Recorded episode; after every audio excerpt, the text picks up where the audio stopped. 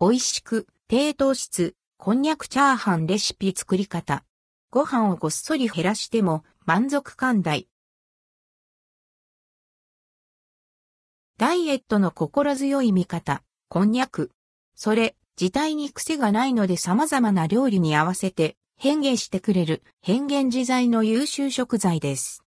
そんなこんにゃくでこんにゃくチャーハンを作ってみたらめちゃくちゃ美味しかったのでご紹介します。こんにゃくチャーハンレシピ。材料用意するものはこちら。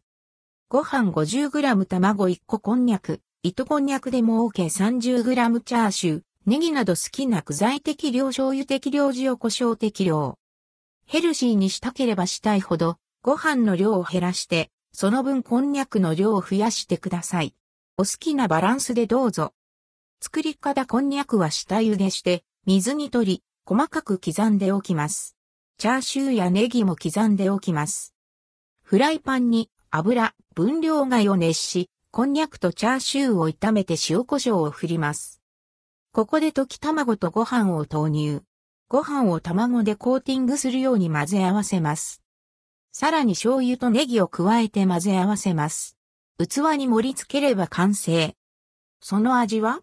結構大盛りに見えますが、ご飯の量は格段に少ないので、こんにゃくで見事にかさ増し成功。食べてみると、アンドヘリップうまい、味は香ばしくコクのある美味しいチャーハン。ふっくらとしたご飯に紛れて、こんにゃくのプリプリした歯ごたえと、つるっとした滑らかな舌触りが楽しい。